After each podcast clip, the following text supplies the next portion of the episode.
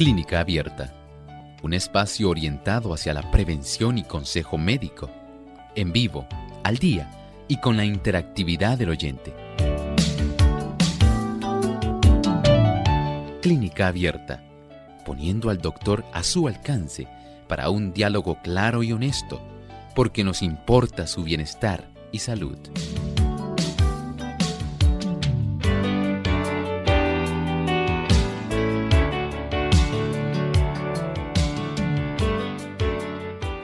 Saludos amigos de Clínica Abierta. Nos sentimos contentos de compartir con ustedes en esta hora, en este espacio de salud, el que ustedes han hecho su favorito. Y hoy usted puede hacer su pregunta, así que queremos recordarles las líneas telefónicas a donde se deben comunicar para hacer sus preguntas. En Puerto Rico localmente es el 787 303 0101. Para los amigos que están en los Estados Unidos, el 1-866-920-9765. Llamadas internacionales libre de cargos, el 787 como código de entrada, 763-7100 y el 787-282-5990. También les recordamos que ustedes pueden hacer sus consultas a través de nuestra página web en el chat en vivo durante la hora de nuestro programa pueden participar haciendo sus consultas. Nuestra página web es radiosol.org y aquellos amigos también que nos siguen a través del Facebook Live durante esta hora también en vivo pueden realizar sus preguntas. Solamente nos tienen que buscar por Radio Sol 98.3 FM. Recuerde darle un me gusta y compartir con sus contactos para que otras personas también puedan escuchar y ver nuestro programa en vivo.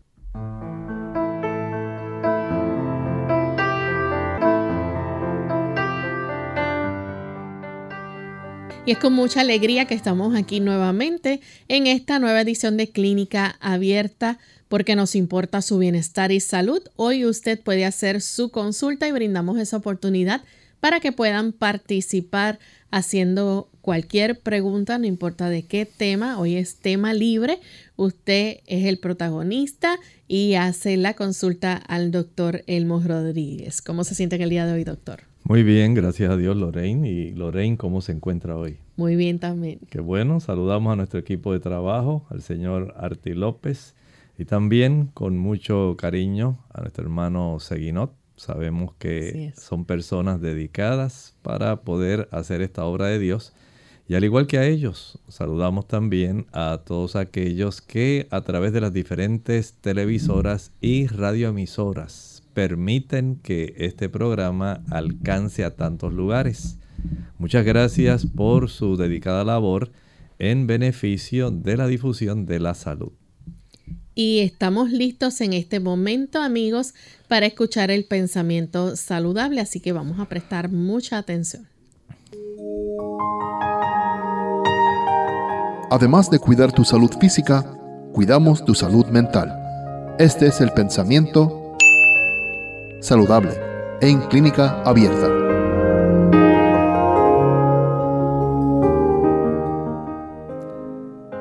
Cuando hayamos orado por el restablecimiento del enfermo, no perdamos la fe en Dios, cualquiera que sea el desenlace del caso. Si tenemos que presenciar el fallecimiento, apuremos el amargo cáliz recordando que la mano de un padre nos lo acerca a los labios. Pero si el enfermo recobra la salud, no debe olvidar que al ser objeto de la gracia curativa, contrajo nueva obligación para con el Creador. El Señor vigila nuestra vida. Él desea para nosotros lo mejor. Él sabe que estamos en un mundo donde impera el sufrimiento, el dolor, la miseria, el pesar, la enfermedad y la muerte. Él desea para todos nosotros vida en abundancia. Él sabe que a lo largo del lapso de tiempo que vivamos en este mundo, vamos a estar aquejados precisamente por las consecuencias del pecado. Pero Él ha hecho un escape, un escape maravilloso, donde nos garantiza vida eterna. Mientras tanto, Él está a nuestro lado. A pesar del sufrimiento, a pesar del dolor y la enfermedad, a pesar de que aún llegue la muerte, Él está a nuestro lado. Y Él desea que nosotros tengamos esa certeza. Él no es el autor del sufrimiento, la enfermedad, el dolor, la miseria, la muerte. No lo es. Y por eso tiene una esperanza más allá de nuestras expectativas. No nos conformemos con esta vida de 70, 80, 90 años. Él desea que usted y yo veamos con esperanza el futuro hay vida eterna a su alcance y al mío. Y con este pensamiento damos entonces inicio a nuestro programa en el día de hoy. Queremos aprovechar para enviar saludos a los amigos que nos sintonizan desde Belmopan en Belice. Tenemos personas escuchando desde allá, así que un saludito desde San Juan, Puerto Rico. También saludamos a los amigos que están desde Bolivia y a todos aquellos que están conectados a través del Facebook Live, también enviamos cariñoso saludo. Así que aprovechamos para saludar a nuestros amigos de México que nos escuchan también a través de las emisoras Radio Alfa y Omega 104 FM, Conexión 7 Radio en Veracruz, México. Radio Éxodo 107.9 en Chiapas, Radio Central JA en Mérida, Yucatán, Radio Enlace del Soconasco 89.3 FM, Radio Esperanza 7, en también Radio Centinela Tabasco, México. Y en La Voz Puebla a aquellos amigos que nos sintonizan también a través de Radio Maranata 95.1 en Guadalajara, Jalisco. Así que para nuestros amigos mexicanos enviamos un gran saludo. Vamos entonces en esta hora con la primera llamada. La recibimos de Batista que se comunica desde Bayamón, Puerto Rico. Adelante, Batista. Sí, buenos días. Sí, eh, voy a ser lo más preciso posible. La pregunta es que yo eh, he comenzado a consumir eh, linaza eh, y compré ajonjolí, compré unos cuantos de, de, de, lo, de, de eso que el doctor recomienda. Entonces quiero saber cuál es la mejor forma de usarla, si se puede usar diario, se puede consumir diario. A ver qué el doctor me orienta con eso. Gracias. Muchas gracias. El uso de ajonjolí en realidad es un gran alimento. Tiene omega 3, tiene carbohidratos, proteínas, ácidos grasos, vitaminas. Es en realidad, podemos decir, un gran producto para nuestra alimentación. Y si usted desea, por ejemplo, eh, puede triturarlo para que saque el mayor beneficio, al igual que la linaza.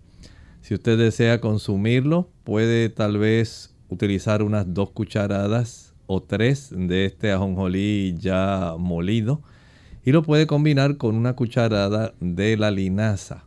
Si gusta, puede añadir esto al cereal, si come cereal caliente en la mañana, o si usted quiere añadir un sabor más peculiar, por ejemplo, algún tipo de untura que use para el pan, puede hacerlo. Hay personas que lo añaden cuando guisan algún tipo de legumbres, algún tipo de habichuelas o frijoles, ya que esto les causa un cambio en el sabor, sabe mucho más intenso y ayuda para que espese más el caldo de ese guiso. Tenemos entonces a Ana Iris que nos llama de la República Dominicana. Adelante Ana Iris. Muy buenos días. Muchas felicidades por ese excelente programa. Yo quiero primeramente mandar un saludito a mi amiga Viola Usona ya que es una fiel oyente del programa Clínica Abierta. Mi inquietud en este momento, doctor, es que yo he notado que cuando yo me acuesto en la noche, yo tengo movimientos involuntarios entonces se me mueve la parte de la espalda, la parte de, del glúteo, las piernas, los brazos y yo me asusto mucho. También me está dando todas las noches, pero es en hora de la noche cuando yo me acuesto, un fuerte dolor en la lengua. Yo lo es, he ido a consultar con mi médico, mi médico me ha mandado donde un otorrino, pero todavía yo no he tenido tiempo de consultar con él. Yo quiero que usted me haga el favor a qué se debe ese dolor que yo tengo en la lengua y a qué se debe esos movimientos involuntarios. Muchas gracias y que el Señor me lo siga bendiciendo siempre. Muchas gracias por hacer la consulta. En realidad son situaciones curiosas, esa conexión que usted está presentando. Si conocemos que hay el síndrome de las piernas inquietas.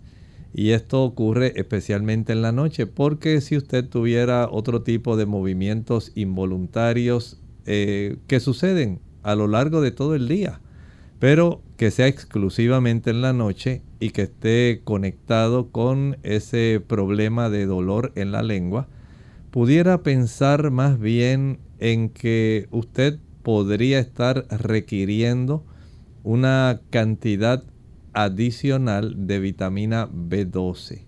La vitamina B12 ayuda para que el sistema nervioso pueda estar más tranquilo y para que puedan mejorarse ciertos problemas, no es solamente la B12, puede utilizar también la tiamina. Si la puede combinar, la tiamina es la vitamina B1, la riboflavina, la B2 y la B12 pueden ayudar mucho al asunto que usted está presentando con su lengua y también esas tres pueden ayudar muchísimo a su problema de esas contracturas involuntarias. Utilice solamente por un tiempo vitamina B1, B2 y B12. Y vea cómo a lo largo solamente de un mes, si este asunto puede mejorar o no. Y mientras tanto, recuerde que tiene la cita para el mes de abril. Sería muy adecuado poder ver esto y hacer algunas preguntas adicionales. Tenemos a Ariel que nos llama desde San Juan, Puerto Rico. Adelante, Ariel. Eh, sí, gracias. Buen día. Este, yo quería saber, este, tengo una amistad que estaba tomando para alta presión medicamento y decidió dejarlo y empezar a tomar pastillas de ajo. Hacer monote, eh, chequear la presión y si acaso necesita el medicamento lo toma, si no, se toma la pastilla de ajo y no ha necesitado el medicamento un buen tiempo. Una, eh, una persona que haya estado ah, tomando un medicamento por varios años, ¿podría poco a poco dejarlo y usar pastillas de ajo sin problema? Gracias. Muchas gracias. Bueno, hay algo que debe considerar Básicamente no es asunto de intercambiar un producto, un fármaco, por un producto natural. Suena fácil. Pero en la realidad es que si la persona no hace cambios en su estilo de vida, que vaya más allá de solamente cambiar un producto medicamentoso por un producto natural. El asunto en este caso es que la persona, por ejemplo, si quiere bajar el nivel de la presión, deje de usar café. El café eleva la presión arterial. Evite el consumo de chocolate. El chocolate eleva la presión arterial. Igualmente el consumo de refrescos cafeinados, colas cafeinadas. Eso va a ayudar para que el asunto siga empeorando. También en algunas personas el tener elevado el colesterol, mientras mayor sea la elevación del colesterol, más se van obstruyendo las paredes de las arterias y esto va a colaborar con un aumento en la presión arterial. Si la persona es ansiosa, si es muy tensa, si esta persona vive bajo mucho estrés, entonces es muy probable que esta sea una de las razones porque la vasoconstricción que se produce a consecuencia del estrés es real y esto eleva la presión arterial. La falta de sueño en horas tempranas de la noche, el acostarse tarde eleva la presión arterial. La persona debe reducir la cantidad de sal que consume. A mayor consumo de sodio, ya sea en forma de cloruro de sodio, la sal de mesa, o en forma de bicarbonato de sodio, que se encuentra en los productos como galletas, en los diferentes tipos de productos de repostería. Ahí hay bastante bicarbonato. Y lo hay también en los productos que usted eh, utiliza que son saladitos. También hay una buena cantidad de bicarbonato en los diferentes tipos de sodas, por eso se llaman sodas, porque contienen una buena cantidad de bicarbonato de sodio. Y eso va a elevar la presión. La falta de ejercicio, mantener una inactividad, es bastante frecuente que esto cause esos problemas. Y por supuesto hay algunos productos adicionales que pueden elevar la presión, como por ejemplo el consumo de la canela, la nuez moscada, la pimienta, la mostaza. Son sustancias que van a producir también irritación e inflamación. Y eso no lo deseamos. Entonces, si hace todos esos ajustes y baja peso, tenemos la bendición de poder tener un mejor control de la presión arterial que sencillamente utilizar las cápsulas de ajo en lugar de los fármacos. Vamos en este momento a nuestra primera pausa y al regreso continuaremos entonces contestando más de sus preguntas. Ya volvemos. Cuidar de los demás es cuidar de uno mismo. Hola, les habla Gaby Zabalúa en la edición de hoy de AARP Viva, su segunda juventud en la radio, auspiciada por AARP. Cuando nuestro ser querido mayor aún se siente fuerte y despierto, hay muchas actividades que quisieran realizar para pasar el tiempo libre. No obstante, si la rutina diaria y las obligaciones nos impiden llevarlo y traerlo de un destino a otro, el transporte público puede ser nuestro mejor recurso. En la mayoría de las ciudades, el transporte público es sencillo, menos estresante y mucho más barato que viajar en auto o en taxi. Solo hay que tener en cuenta que conforme nuestro adulto va envejeciendo, puede presentarse una pérdida del equilibrio, fuerza y destreza, lo que lo torna vulnerable a los accidentes. Para evitarlos, vale la pena seguir unas cuantas reglas, como ayudarlo a usar su sentido común y extremar precauciones para que pueda disfrutar de su independencia. Al entrar o salir de un vehículo debe poner más atención en no tropezarse o resbalarse con objetos o líquidos en el pavimento. Si viajan en autobús, conviene tener la tarifa exacta a mano para no perder el equilibrio tratando de sacar el dinero. Finalmente, no deben llevar bolsas o paquetes que les impidan sujetarse bien al subir o bajar del transporte público. El patrocinio de AARP hace posible nuestro programa. Para obtener más información visita aarp.org oblicua viva. El dolor de colon surge en el vientre bajo izquierdo como consecuencia de nerviosismo o consumo de lácteos e irritantes. Redúcelo y aprende a manejar mejor el estrés. El hombre que a los 50 años ve el mundo igual a que como lo veía a los 20, ha desperdiciado 30 años de su vida.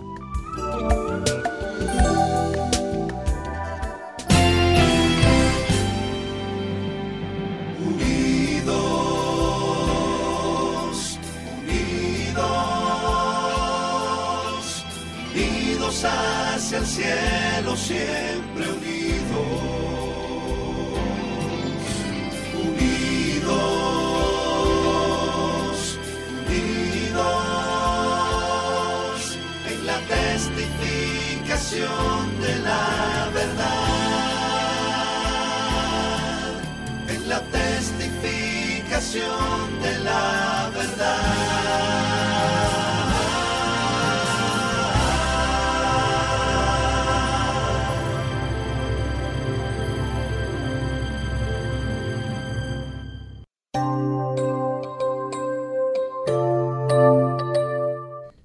Ya estamos de vuelta en Clínica Abierta, amigos, y continuamos contestando sus consultas. En esta ocasión tenemos a la amiga Elda que nos llama de la República Dominicana. Adelante, Elda.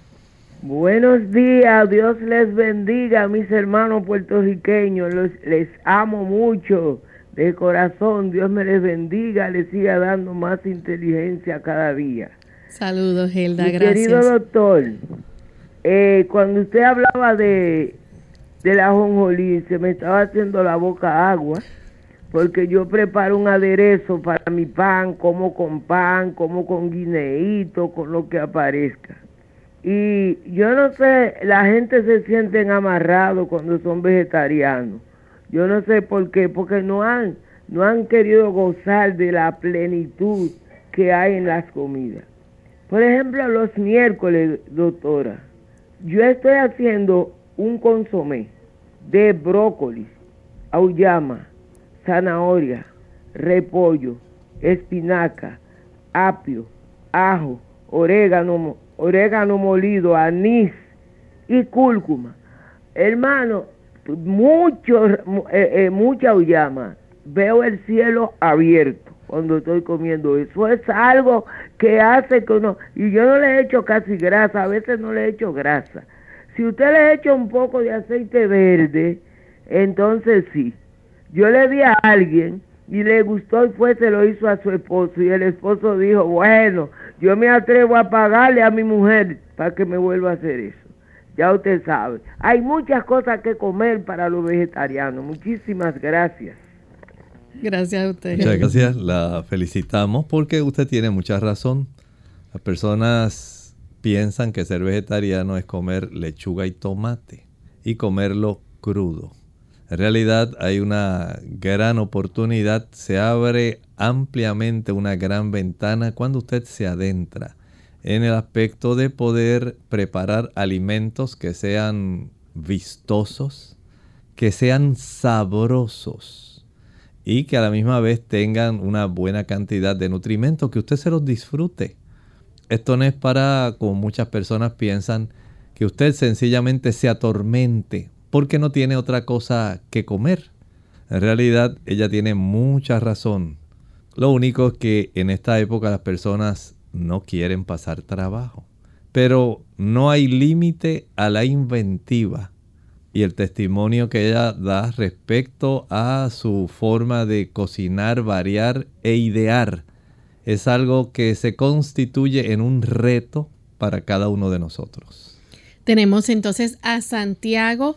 Él nos llama también de la República Dominicana. Adelante, Santiago. Bueno, se nos fue. Tenemos un anónimo. Adelante, anónimo. Buenos días. Buen día. Sí, adelante. Muchas bendiciones para el doctor, para Loren, para el equipo. Este doctor, yo quiero eh, que usted me, diga algo acerca de, los hongos en todo el cuerpo. Inclusive siento incomodidad en los oídos. Anónimo, ¿nos puedes repetir ¿Ah? qué es lo qué es lo que tiene? Hongos en todo el cuerpo inclusive en los oídos. Entonces yo quiero que el doctor me recomiende algo. Ok. Y lo escucho por el celular porque eh, no hay radio ahora. ¿Me escucharon? Sí, sí, le escuchamos y ahora le contestamos. Muchas gracias.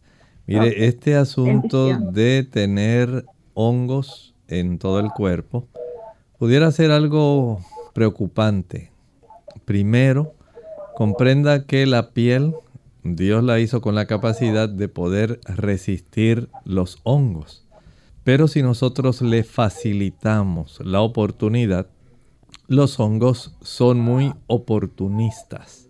Ellos van a aprovechar la debilidad nuestra para ellos multiplicarse. Por ejemplo, a nivel de la química de nuestra piel, hay un microambiente, un microsistema, una microatmósfera que se genera, que cuando esa atmósfera que está inmediata ahí a la superficie de la piel se altera, ellos obtienen ese beneficio. Por ejemplo, si usted es una persona que le encanta el consumo de azúcar, esto va a cambiar esa oportunidad para que haya una diferencia en el pH de la superficie de la piel. Si a usted le gusta comer, por ejemplo, productos refinados, el pan blanco, el arroz blanco, eh, los diferentes tipos de productos que traen colorantes, edulcorantes, conservantes, todo eso de alguna u otra forma va a trastornar esa química normal de la piel. Eso va a facilitar que al no tener los elementos indispensables para que pueda protegerse adecuadamente, usted va a ser objeto de invasiones, en su caso por hongos. Y esto da lugar entonces a reforzar cómo nosotros podemos mantener una piel saludable. Por ejemplo, el consumo de carotenoides. Los carotenoides son pigmentos vegetales, casi siempre son flavonoides, que van a ayudar para fortalecer nuestra piel. Por ejemplo, el uso y el consumo de las espinacas el uso, el consumo de la zanahoria, de las calabazas, de la auyama, del mango, el pimiento rojo, verde, anaranjado, amarillo. A mayor cantidad de frutas y vegetales intensamente coloreados, mayor es la disponibilidad de esos pigmentos que son flavonoides, que van a ayudar para protegernos y facilitar que nuestro cuerpo produzca vitamina A, que es muy importante para la piel. Número 2. El consumo de alimentos ricos en vitamina E. Los tocoferoles que conseguimos en la semilla de ajonjolí, en las avellanas, almendras, nueces, aguacate, aceitunas, en la semilla de girasol que es muy buena para la piel, excelente las nueces en general. Ello va a fortalecer nuestra piel. Número 3. Tener una adecuada cifra de vitamina D. La vitamina D la podemos preparar internamente dentro de nuestro cuerpo al exponernos al sol. Si nos exponemos al sol diariamente, protegemos nuestra piel de las invasiones de hongos.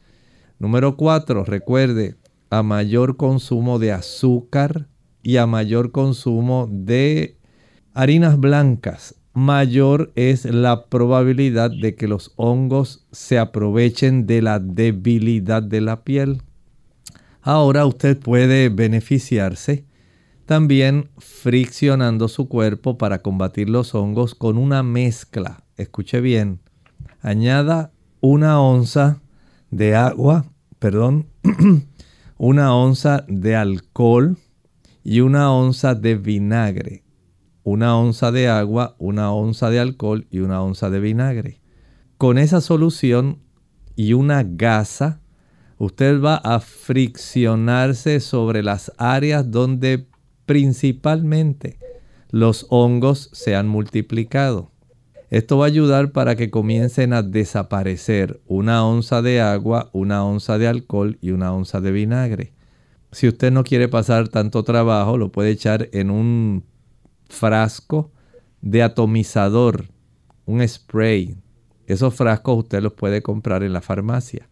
Y con ellos se puede rociar sobre la superficie de la piel que está afectada. Y esto va a ayudar todo el conjunto, los alimentos, y este tipo de aplicación tópica de este producto le ayudará a combatir los hongos de la piel. Tenemos a Ivonne que nos llama desde Ponce, Puerto Rico. Adelante, Ivonne. Sí, buenos días y Dios les bendiga. Estoy llamando para preguntar, eh, mi mamá le dio una fatiga y bronquitis y luego de el microplasma y se le ha quedado la fatiga y dentro de la bronquitis terminó con todos sus medicamentos, pero tiene la flema seca y no puede este eliminarla y ha continuado este desmejorando por eh, no poder la flema salir. Quisiera saber qué se le puede preparar eh, natural para ayudarla a que ella pueda expectorar. Lo más fácil es comenzar a aumentar la cantidad de agua. Y para esto, de 5 a 6 botellas de agua de 16 onzas. Esto es el equivalente de 2,5 a 3 litros de agua al día. Esto es clave. Mientras usted no fluidifique las secreciones, el esfuerzo de toser no va a dar oportunidad para que usted pueda entonces expectorar. Debe ablandar y hacer más fluidos las mucosidades que están atrapadas. Por otro lado, si ya tiene todavía bronquitis, tiene inflamación de las paredes bronquiales y ese estrechamiento causado por la inflamación no facilita que haya una expectoración adecuada. Por lo cual vamos a preparar este jarabe. Va a añadir en la licuadora una taza de pulpa de sábila pura. Además, añade una taza de jugo de limón puro, dos onzas de miel de abejas, una cebolla morada completa, bien troceada, finamente picada. Añádale unos cuatro dientes de ajo, algunas ramas de berro, un rábano y cuatro a cinco gotas, dije cuatro a cinco gotas de aceite esencial de eucalipto. Proceda a licuar y una vez licue y cuele, envase y refrigere. De ese producto, de ese jarabe, va a tomar dos cucharadas cada dos a tres horas. Además de los cinco a seis diferentes botellas de agua que pueda tomar, sí también puede aplicar una compresa caliente en el pecho por media hora, alternándola con compresa caliente en la espalda media hora, descansando tres horas y volviendo a repetir, notará que el asunto mejora. Si desea dar un paso más allá hacia la curación, entonces puede practicar vapores de esencia de eucalipto. Usted puede añadir un puñado de hojas de eucalipto bien trituradas en dos o tres tazas de agua que ponga en un proceso de hervor para que al emanar el vapor pueda inhalarlo lenta y profundamente mientras inhala por su nariz. Si esto le ayuda, yo espero que sea bastante porque eh, la forma de practicar el conjunto de estos tres factores beneficiará para que ella pueda tener la mejoría que está buscando. Vamos en este momento, vamos en este momento a nuestra segunda pausa. Al regreso continuaremos con más consultas.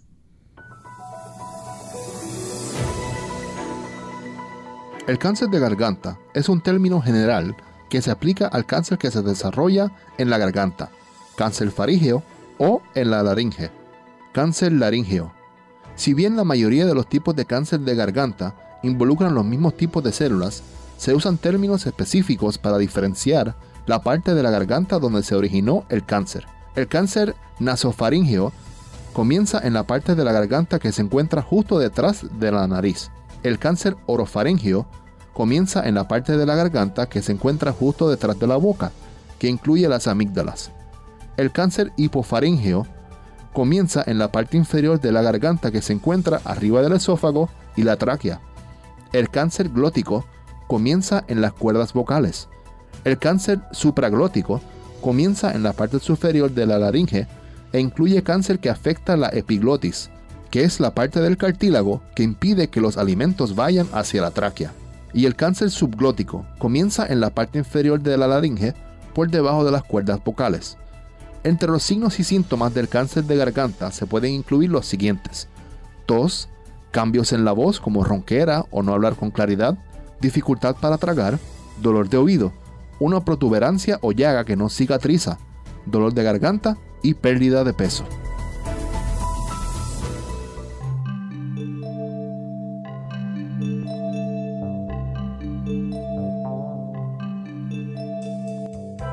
Desafortunadamente, el aumento de la información sobre los peligros del tabaco no ha detenido a muchos jóvenes. De hecho, el porcentaje de jóvenes latinos que fuman en el último curso de la escuela secundaria ha aumentado desde 1983. Una razón puede ser que los adolescentes se caracterizan por no preocuparse por la muerte, la ven demasiado lejos. Incluso pueden convencerse de que para cuando sean adultos, el cáncer y las otras enfermedades del corazón y los pulmones causados por el tabaco se podrán curar.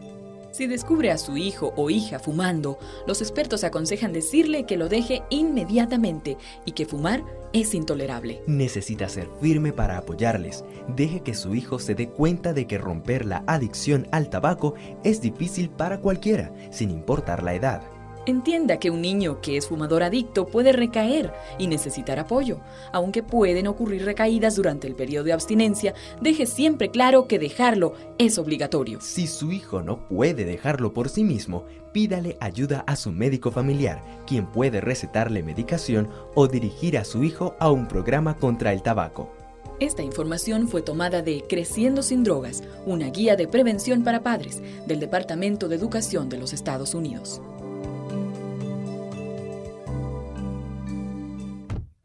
Te pondrán a prueba, porque así son los niños. Pero el auto es tu territorio. Aquí tu palabra es la ley. Así que cuando dices que no vas a salir hasta que todos los cinturones estén abrochados, no moverás el auto hasta que oigas ese clic. No te rindas hasta que se abrochen el cinturón. Un mensaje del National Highway Traffic Safety Administration y el Ad Council. Visita safercar.gov diagonal chicos abróchense para más información. Clínica Abierta. Ya estamos de vuelta en Clínica Abierta, amigos, y continuamos contestando sus consultas. En esta ocasión tenemos a María y nos llama de Atorrey. Adelante, María. Sí, buenos días y los felicito por su programa tan instructivo, tan educativo, muy bueno. Gracias. Felicito. Mire, la pregunta es, yo por presiones de mi familia, ¿verdad? Y del trabajo, pues me tuve que poner las primeras dos dosis de la vacuna esa, ¿verdad? La vacuna del COVID. Y entonces, pues, estoy tomando, comencé a tomar hace poco el Jingo Biloba de 60 miligramos porque me han dicho que el Jingo Biloba hace que la sangre esté menos espesa y evita coágulos. Quería saber si es cierto que el Jingo Biloba, que se supone que es un producto natural, ayuda a la memoria, a que la sangre esté menos espesa y evita coágulos en la sangre? Esa es mi pregunta. Muchas gracias.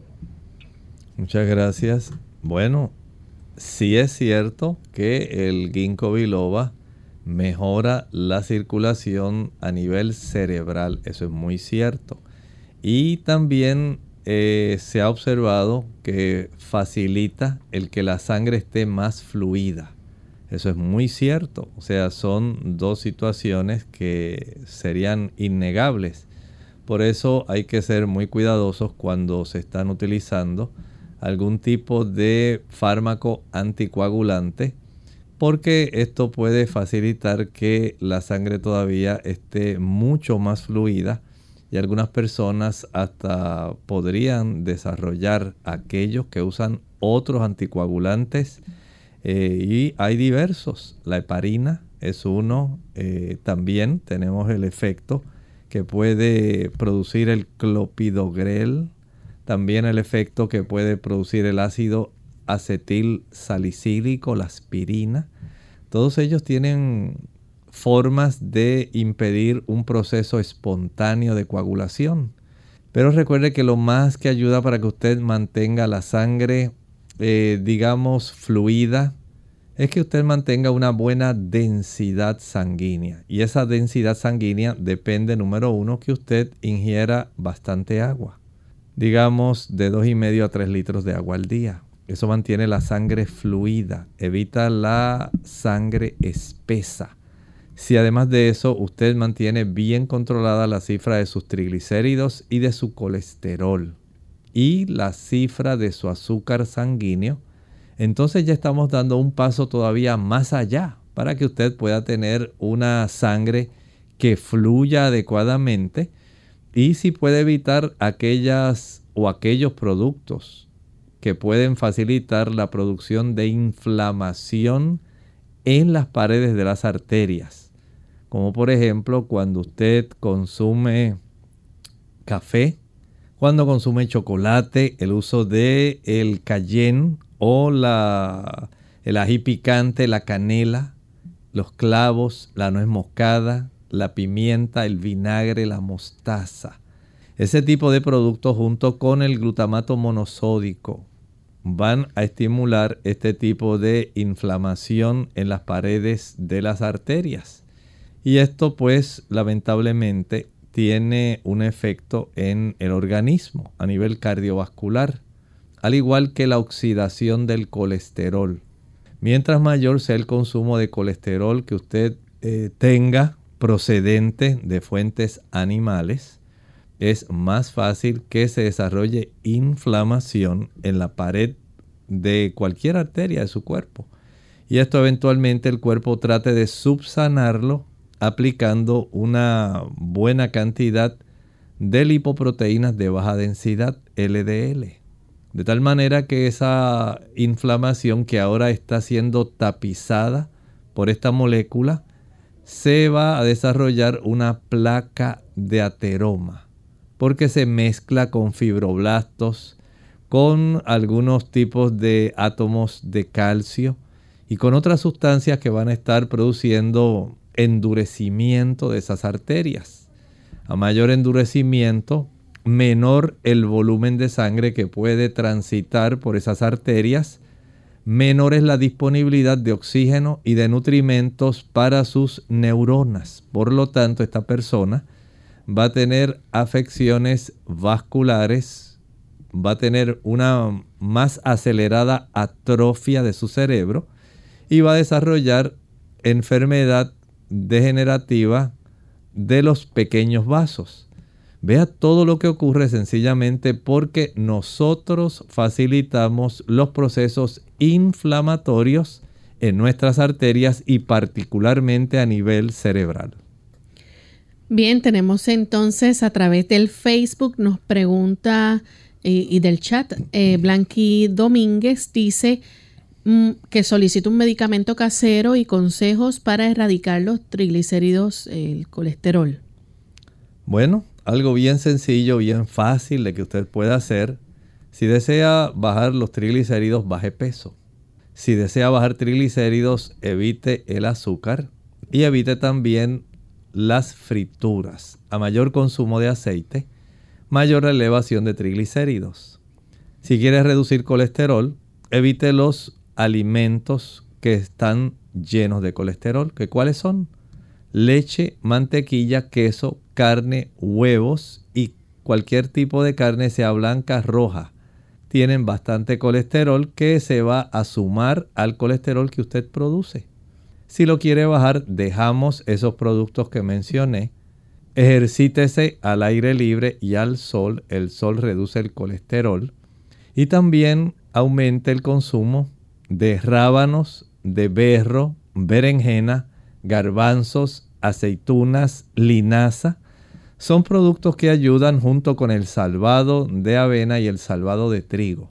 Colaboran en la reducción del colesterol sanguíneo. Tenemos también, eh, bueno, no sé si hay otra consulta a través del chat. Eh, sí, nos pregunta Jordan Moradel, ¿qué es bueno para controlar la diabetes? tiene varias cosas a su alcance. La primera, evite el consumo del azúcar. No podemos tener un nivel de azúcar adecuado mientras usted sigue ingiriendo azúcar. Por ejemplo, jugos, maltas, refrescos, bombones, helados, paletas, bizcochos, galletas, flanes, chocolates. No podemos bajar azúcar comiendo azúcar.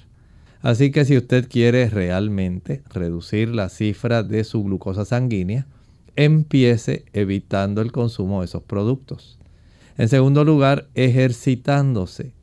El ejercicio facilita que la insulina introduzca la glucosa en el interior de las células, básicamente con una mínima intervención y a veces ninguna de la insulina.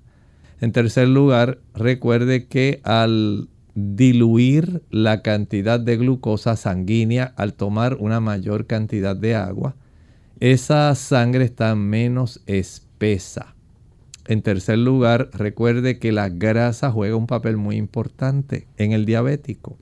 A mayor consumo de grasas saturadas, más difícil lograr que los receptores y que aquellas unidades que dan lugar a que la insulina facilite la introducción dentro de la célula de esas moléculas de glucosa, se estorban. ¿Por qué? Porque usted altera la calidad y la sensibilidad de las puertas que son los receptores a consecuencia de la gran cantidad de grasas saturadas. ¿Y dónde se encuentra la grasa saturada? Bueno, una cosa es el colesterol y otra es la grasa saturada. Cuando usted fríe y le encantan las frituras, ya sabe que usted está saturando enlaces de doble carbono, los está saturando con hidrógeno. Cuando esto ocurre, cualquier grasa vegetal se va a comportar como una grasa animal. También cuando usted consume leche, mantequilla, queso, carne y huevos, sean carnes blancas o rojas. Doctor, pero es lo mismo que lo que contiene colesterol exactamente. Los productos ricos en grasas saturadas y colesterol generalmente son de origen animal. Así que si usted quiere estar más sensible al mejor control de su glucosa sanguínea, debe dejar de consumir productos animales. De esta manera la sensibilidad de la insulina se va a facilitar y usted notará cómo comienza a reducir la cifra de glucosa sanguínea. Cosas sencillas, pero muy importantes. Evita el consumo de los carbohidratos simples y los azúcares simples. Los monosacáridos como los que usted puede conseguir cuando se descompone la sacarosa, el azúcar de mesa ya sabe que van a estar incidiendo directamente en una elevación de la glucosa sanguínea. Igualmente cuando usted consume almidones, que la yuca es riquísima, es riquísima, pero esos almidones al descomponerse van a dar lugar a un abundante aumento de estas moléculas de glucosa que usted no puede manejar porque tiene resistencia a la insulina y porque no está introduciendo adecuadamente este tipo de moléculas al interior de la célula.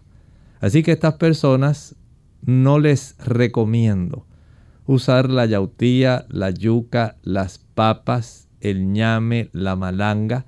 Ese tipo de productos no le va a convenir. Sí puede usar la calabaza, el chayote o tayota. Eso le ayuda. Puede también reducir la cifra de su glucosa aumentando el consumo de repollo y de cebolla son dos vegetales que ayudan a reducir la cifra de la glucosa sanguínea. Tenemos entonces a eh, Cristina Pérez. Dice, doctor, ¿qué es bueno para la concentración de la memoria ya que me cuesta para memorizar? Bueno, primero, no pase tanto tiempo frente al monitor de su celular o de una computadora, porque usted debe darle a su sistema nervioso central, a la zona de la amígdala, la oportunidad de que comience a memorizar en lugar de que simplemente esté de manera pasiva recibiendo una exposición a diversos tipos de, digamos, escenas, que es lo que generalmente la gente hace cuando está viendo las redes. Trate de memorizar, agarre un libro, trate de memorizar versículos de la Biblia, capítulos, eso le va a ayudar para que usted tenga una mejor memoria. Número dos, acuéstese temprano. Si usted se acuesta tarde, pierde memoria. A mayor tiempo usted se acueste antes de las 12, mientras más sueño tenga antes de esa hora, 8, 8 y 30, 9, mejor va a ser su memoria. Así que si usted es un estudiante y se acuesta a la 1 de la mañana estudiando, no se asombre que al día siguiente no recuerde ni la mitad de lo que estudió. Usted mismo se está saboteando sus estudios. Número tres, consuma alimentos que ayuden a la memoria. El aguacate, el uso de almendras, de nueces, de semillas de girasol, de semillas de nuez de nogal, son productos que le van a beneficiar.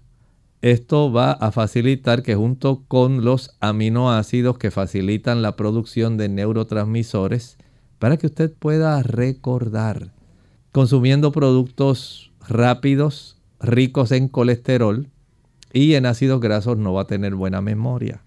Usted mismo va a obstruir las arterias que facilitan el que lleguen suministros de oxígeno y de nutrimentos a las áreas donde está la memoria. Pero si usted los bloquea por tener una sangre muy espesa o unas arterias muy estrechas, eso no va a ocurrir. También el ejercicio. Mientras más abiertas las arterias de su cerebro y especialmente los pequeños vasos que son los que más se degeneran en las personas en general. Ya hay personas que a los 45, 50 años, cuando le hacen una imagen de resonancia magnética, comienza a observarse atrofia del cerebro y enfermedad de los pequeños vasos cerebrales. El hecho de que usted piense que esto es un asunto de personas de la edad dorada, de los sexagenarios, septagenarios, octogenarios. No es así. Comienza en edades tempranas. Mientras más inactivo usted está, más afecta su memoria. Y después, no olvide, el café cierra la oportunidad de que usted tenga buena circulación. Y si esos pequeños vasos que alimentan la zona de la amígdala, amígdala cerebral, se cierran, usted no va a tener buena memoria. Tomando café, tomando sodas cafeinadas y comiendo chocolate, la cafeína seguirá su proceso de daño a su memoria. Bien amigos, ya hemos llegado al final de nuestro programa. Agradecemos a todos los que participaron. Aquellos que no pudieron hacer sus consultas en el día de hoy, les invitamos a que mañana nos acompañen nuevamente. Vamos a brindar esa oportunidad para que puedan hacer sus preguntas. Así que vamos entonces a finalizar con este pensamiento para meditar. La amonestación divina registrada en Apocalipsis 14:10 contra aquellos que no desean adorar a Dios, porque Dios no nos obliga. Él solamente desea un servicio y una adoración por amor. Pero si usted no adora a Dios como Él pide, en espíritu y en verdad, en el día de Él, que es el sábado, y usted opta por adorar otro día, por ejemplo el domingo, dice aquí esta seria amonestación en el versículo 10, que usted beberá puro la ira de Dios y será atormentado con fuego y azufre delante de los santos ángeles y del Cordero. Usted no tiene que estar en ese lago de fuego con azufre que menciona el libro de Apocalipsis. Ese está reservado, ese lago, para Satanás y sus ángeles, para la muerte y el sepulcro, y para la bestia y su imagen. Usted y yo no tenemos que ser objeto de la ira de Dios. Solamente decídase por adorar a Dios como Él lo pide, en espíritu y en verdad, en el día que Él señaló, conforme a la Escritura, el día sábado. Bien amigos, nosotros entonces nos despedimos y será hasta la siguiente edición de Clínica Abierta. Con cariño compartieron el doctor Elmo Rodríguez Sosa y Lorraine Vázquez. Hasta la próxima.